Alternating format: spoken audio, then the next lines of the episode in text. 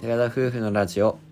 テララジおはようございますおはようございます4月18日月曜日第38回目のテララジです私たちは宮崎県在住の交際歴8年結婚3年目の20代後半夫婦ですこの番組では私たちの日常や趣味について宮崎弁でてげてげにまったりとお話ししていきます本日はりょうくんからお話があるとのことなのでりょうくんのことについてお話しします実は話があってってわけではないね、うん 今日はりょうくんの経験談をお話ししていただきたいと思います。はい誰も求めていらっしゃらないでしょうが僕の過去のお話をしていき ますその中でもアルバイトを自分いくつかしていたんですけどもアルバイトの中でこう印象に残っているお仕事について皆さんにしていただきたいと思ってお話ししようと思いますアルバイトはそもそも何と,、えっとスーパーの店員とホテルのアルバイトと家庭家庭教師とあー家庭教師もやってたねあとコンサートのアルバイトあだあったそりとれかもやってたね、うんやっぱ裏裏裏裏裏話たくさんあるじゃんうん裏話でその中でもまあ特に印象に残ってるアルバイトっていうことで普段皆さんが知らないホテルのアルバイトうんホなテルのお仕事についてお話ししていきたいと思いますかなかないねあまあいるはいるかうんいらっしゃるとは思いますけど自分はあまあ宮崎県のあるホテル街中う街ん中のホテルで、まあ帽子をかぶった社長のホテルで働いておりましたああ わかったわ女性の社長に女 といえばわかる方もいらっしゃると思いますがそこで、えー夜勤のアルバイトをしておりましたうん夜勤のアルバイトといってもう夜10時から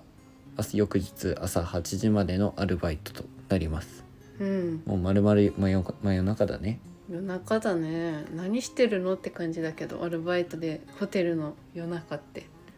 意外とねうーやるこんとあるのやることあってあっという間に過ぎるっちゃ過ぎるんだけどまずこう着くじゃんホテルっていうかアルバイトの場所に、なんか引き継ぎみたいなのがあるのもちろん前のこういう10時までのお客さ方んがの来てみたいなそうそうそうそうへえまず着いた時点でもちろんホテルなのでスーツを着てのアルバイトになりそまっすかスーツ着てじゃあ現茶で返してたのスーツ持ってそ行ってたの場所まで行って着替えるってことああね、そうかそうだよねそうだよね、うん、自分のスーツではないか自分のスーツ与でえはらなれくるそういう作業着みたいなワイシャツだけけは自分で持って行ってっていう感じだったんだけどあーね、へーそうなんだ支給されるんだちゃんと、うん、貸してもらうって感じだうねんで着いて着替えてでまずは自分はフロントの作業だったのフロントのアルバイト生っていうことだったので、あー夜10時まで昼間は昼間の方々がずっと働いていらっしゃってうんでその方から引き継ぎを受けるんだけど基本こうホテルに行かれた方は分かると思いますがパソコンでカチャカチャカチャカチャってリやっアルてやるされますよねもうあんな感じでパソコンで今どういうお客さんがいらっしゃってまだこれだけ人がきあのチェックインのお客さんが来てないとか、うんうん、でこの方にはこういったカードを渡してくださいとか領収書を渡してくださいとかいうのあーをそこで引き継ぎを受けるような感じかな難し。そうだよねなんか、うん、だって普通の旅行だけじゃないじゃんホテルってビジネスマンもいたりとか、うんまあ、学生だったらそういう合宿みたいなので泊まる人もいたりとかさうん団体様とかも大変多くて難しそうとにかくビジネスホテルだったから自分が行ってたところは、うんうんそういった方々の方へ旅行者ももちろんいらっしゃったけどビジネスマンがよくほと泊まりに来てたのが多かったかなと思うねうんただ特に領収書を切ることもいっぱい多かったしまあどこでもそうだとは思うんだけどうねんそういうアルバイトでしたうんで自分が入った時は本当に大変なお仕事だっていうのが最初の印象でめちゃくゃちゃやることが多くて夜中だからそんなやることあんのかって思うけどこううんチェックリストがブワーってあってそそれ一個ずつやっていくしパソコンの作業の仕方もいろいろあるんだけどうんパソコンを覚えるのも大変だしうん覚えるまでがとにかく大変なお仕事だったかあな。ーでやっぱりわからないから聞くんだけどうんその夜のバイトをした時のうんホテルの体制としてはうん自分がアルバイト生うんでもう一方は、えーホテルのもちろん社員さん従社員さんで2人体制であるあの夜はやっていくわけえーよそう。なんだで自分ともう一一人アルバイト生の人がいて、うんその人はもうずっと34年ぐらいもうそこでアルバイトしてる人だったから、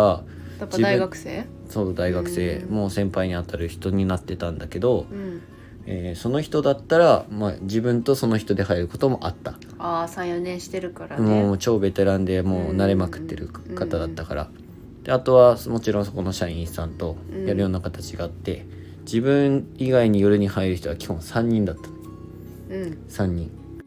でその3人の方と自分が入アルバイトに入る時は一緒になる誰かと一緒になるっていう感じで、でそれぞれうんある意味ちょっと個性的な方だったから優しいんだけど機嫌が悪い方が機嫌の波がある方が1人いらっしゃってでもう1人アルバイトの先輩は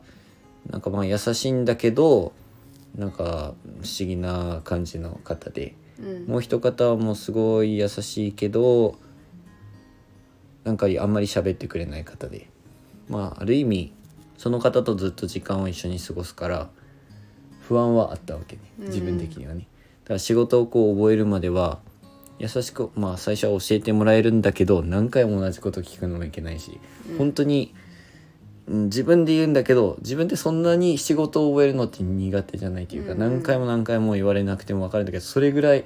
なん聞かないと分からないのが仕事の量が多すぎてへー聞そうんだかないと分からないぐらいの仕事だったわけよね。昼間は全く入らないから夜だけの仕事を覚えればよかったのそういや昼間の仕事もプラスで覚えるって覚え感じないとかいなけないんだへー客体と対応だったりとか、まあ、受付はもちろんその仕事だけではないからうん本当にいろんなことを覚えないといけなくて、うん、それがとにかく最初は大変だったかな。言葉の使い方とかその礼儀とかも指導されるのうん、されましたねへえでそうなんだ自分がアルバイトやってた途中に主あのホテルの主任というか、うんうんあれは何だろうな一番こうそのホテルで偉い方うんが変わったわけようんうんそしたら女性の方に変わったんだようね、んそしたらその方が、まあ、女性の方だったけど自分とたまたま1回だけ一緒に入ったことがあって昼間にその方はいらっしゃるんだけど、1回だけ一緒になって自分がこう電話対応をする時に電話苦手なんだよね本当で。うんで言葉の選び方もわからなくて、うんよろし「よろしいでしょうか?」って言ってしまって、うんうんうんその時えにー、ダメなの「よろしいでしょうか?」ってダメなんだよえー、そうなのうん「よろしゅうございますか?」って言わないとダメですよって「よろしいですよろしいでしょうか?」は敬語じゃありませんよって言わ教えていただいて「いとやどっちでもない」ということへで「よろしいですか?」か「よろしゅうございますか?」丁寧に言うんだったらっていうー感じそうやっでちゃう、うん私普通に電話とかよろしいでしょうかって言っちゃうんだけどそれは言っちゃいけないってうわーそうなんいだうふうに教えていただいた。まあ話はそれたんだけど、うんとにかく仕事の内容は多かったですで受付はもちろん皆さんもよく目で目の前で見られるとそう思うだのねでチェックインするときに、うんまあ、名前伝えてじゃあこちらに住所とかそのお願いしますみたいな名簿を書いてはい渡してみたいなうのんそぐうそうそうそうらいしかわかんないで、その作業をしていただいてる間に何をするの自分はその部屋を調べてあこの部屋なんだなって名前を検索してからで何時から何時までの値段あと値段がいくらかっていうのをそういうのをパソコンで全部見て本日の金額こちらになりますっていうのをあーそっか電卓で売っそてそう見して口で言っちゃいけないからとか。っかあーでそこで払う支払うう方法によって違ってくるっていうかねなるほどでその方は領収書を作ってくださいとか領収書は領収書でも2パターンか3パターンぐらいあってうんでクレジットもまたちょっとね俺もアルバイトの時そんないろいろ知らなかったから最初の頃は、これ以上だったらサインを書いてもらわないといけないとこれだったら入れつけなくていいとかうんそういうところもちょっと大変で。でこっちがパニクってるとあせあの遅いとむお客さんってすごいあー特にビジネスマンが多かったからあービジネスマンはもうイライラする早くしてよっていう感じん感じだよねになっちゃうから余計焦ってた、ホテルでも仕事をしたりとか早く休んで次の日が早いだとかまあいろいろあるんだろうね、ビジネスマンは旅行じゃないからそうかで質問コーナーもあんのこれ質問コーナー、うん私の中の、また後でとあ分かった取っておいてくれるとありがたい分かかりなましたですごく悩んだのは受付で2人しかいないから自分ともう一方、お客さんが34人一気に来た時って、うんうん自分ともうひ2つ一応受付があるんだけどもう一方はそっちのお客対応で自分は最初の頃とか特に仕事がわかやり方が分からなくてパニックった時に2人体制だときつかったっていうかああそうだよね人数がそれだけ減らされてるからっていうそうだよねまあ最低限にされるよねうん、日によってはその基本的には夜だからお客さんももちろん少ないんですけど昼一気にまとまってくる時がたまにあってうんあるね56組とかうんあるだろうね来られた時があってすごくそこは大変だったかなと思います。大きなホテルだったらそれなりに窓口も多めには準備はされてるけど結局まとまるもんね時間帯ってうん、だから、うん、すごく受付って意外とホテルの方すごい落ち着いてお話しされてるようなイメージが自分の中ではあったんだけど自分がいざなってみるとすごい焦りが 多かったかなとは思います。焦ってそうだねまありょうくんのことだから多分見た感じ焦ってないんだろうけど多分焦ってただろううんなめっってち思うゃ最初の頃パニックってた心の中でやべやべや べやべやべでしうょんパソコンも分からんしお客さんには何て言うべきか分からんしとか言葉選びも難しい勇気ある職種を選ぶなかなって私は思う正直ホテルって結構あのお客対応かなり厳しいとこだと思うんだよねスーパーとかと比べてそうだかねなり、あの普通のアパレルとかの接客とホテルって多分こうそれこそ何て言うんだっけこ固定観念ってあるじゃん、うんホテルの働いてる人はこうでしょみたいな絶対、うんホテルマンのイメージが強いそようねそうそうビジネスマンから見たホテルマンっていうの絶対あるじゃん、それ怖いよね多分ホテルマンのイメージで多分お客さんも来るけくどるくる俺ってアルバイト自分で言うけどアルバイ顔もすごいどっちかっていうと幼回めさないよねなめなら感れそうじでか背もちっちゃいし多分まだその時20前半だったから、もう高校生みたいな感じだよね、うん見た目こいつなんなんって思われたかもしれない、うん絶対思ううん、じゃあここまでで受付の話は一旦終わるんだけど、うんなんか質問あった、受付の話、うんあ受付のうんそうあった受付ってさ大体まあチェックインの時間はい開始からうん遅くても大体7時とか8時までには、まあ、遅くても入ると思うんだけどうん一番遅くて、まあ、11時とかさ、うん12時とかもあるかもしれないんだけどそれまでの間は待っとくのそこでずっと。立って最後の人が来るまで予約してる人が来るまでとあかーその予約の人が例えば来ないじゃんなかなかうんだけどこの時間になったら連絡するだとかもうそれは無断キャンセルってことで処理するのかえっとね一応時間帯っていうか受付の場所には常にずーっと立ってるわけじゃないっちゃうある程度の時間を過ぎてくるとその減ってくるじ受ゃん付の場所から裏に回った時に一う応ん事務所みたいなとこがあるから、うんあるよそねこに監視カメラがあってあーそこで様子を見てお客さんが来られたなるとかそういうのを判断するんだけどはいはいはいうだからずっと立ってることはない夜は特にーんあーそうなんだ昼間は絶対普段いっぱいお客さん来るからうん立ってるんだけ来るどもんね立ってるその時間帯うんうはんそれはなかったかな。へえでその遅くなるって言ってもよくホテルって時間を設定して予約するじゃん、うするするその時間に絶対正直言うとホテル側からしたら別にその時間じゃなくても全然なんでじゃあ構わない設定させるのってめっちゃ思うんだよねあ目安私を多分一応知るためなんだろうねあーだから遅れたからといって別にそれがホテルにとっても迷惑かっていうと他のホテルを知らないからだけど全然そこのあれはない私さそれりょうくん聞くまで知らないかったから友達とかと旅行行った時に、例えば遅れるじゃんう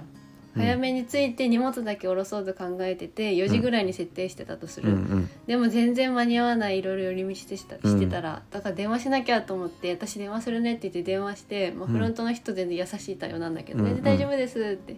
それってホテルマンからしたらこのお客さんめちゃくちゃ丁寧なお客さんだなって思うのかそんなことでいちいち電話してくんなよって思わなくもないのかどっちかそれを必要としてるのかホテル側がうん必要としてないのか全く。一応ねそのホテル側としては連絡くれるのはすごいありがたい、あーでもし大幅に遅れるっつって次の人に引き継ぐ時間帯とかぐらいまで遅くなってたらまだこの方来てないけど何時ぐらいの予定ですっていう引き継ぎもできあーはるいっていう一応そのパソコンの中にメモ欄みたいなのがあって、うんうんうんこの方から電話があったからバーって検索して電話を受けながらうん何時に遅れますって言われたら「ああーそうそうなんですねまたごゆっくりおくお越しください」みたいな感じで言ってメモ欄にバーって打ち込書むくみってたいな感じだったあーじゃあまあ丁寧っていう感じで受け取ってもらえてるならそれはそれでいい,、うん丁寧いいかなで別に遅れたからって別にホテル側から何かがあるわけではない本当に丁寧な方はそれはもう引き継ぎ対象にはできるからありがたいっちゃありがたいのかもしれないそうねかわわかりました、うんありがとうございますで最悪12時を大体こう値段っていうかその日に来たお客さんを次の日にこうひ切り替える作業があるわけよ12時ぐらいになったらパソコン上で、はいはいこの日のなるよほその日の売り上げとか、はいはいはいでその方が来てなかった場合はその方も次の日にこう回したりっていう作業があるんだけど、うん結局次の日に回しても12時回ってもホテルに来ても問題はない値段は変わんないけど、うんそうだねうん12時過ぎてから回っても、まあただ損してるよねってぐらいでしうょ、ん、そうそうそうそうだからそれでも本当に来なかったお客さんについてはそのキャンセル代が発生するっていうことなんですねそそううだねいう流れですかね、ありがとうございます元ホテルマンアルバイトさん全然誇れることでも何でもないんだけいどやでも私はとてもありがたく感じるのはそういうホテル事情を知ってるから質問ができるなうん例えば駐車場とかってとか、そういう受付って何時までって決まってるのとか予約する時って何時って決めなきゃいけないのとか荷物って何時から受け取ってもらえるのとか、 いろいろ聞けるからそれはすごく私はありがたい旅行好きだし。なるほどね、うん確かにそれはある程度知ってると、うん助かるあ相手にも不快な思いさせないじゃんそのホテル側にも不快な思いさせずに済むじゃん、うんお客側としうてもん、じゃあもう15分回ってしまったのでまたホテルの夜のいろんな他のお仕事については それの方が聞きたいそれの方が聞きたいよどっ 次ちにかっ回てしたいと思います結構すぐ聞きたくないです夜の仕事ってそれ以外にもたくさんありますのでまた今度お話ししたいと思いますはい次回になりますかねそうだねじゃあ次回に分けてそこはそうお話ししていただこうと思いますぜひなんか聞いてみたいことがあったらホテル事情、まあ、もちろん高級なレスうんそのホテルとは全く桁違いの一般的なホテルだから多分違うじゃんそういうルールみたいな、うん、それ言ったらその帽子の社長さんにすごい失礼なこと言ってる気あのおがばちゃんに、うんお水にも乗るようなおばちそゃうんにいうそういうことですいね、やそうだけどだって違うでしょやっぱりうん、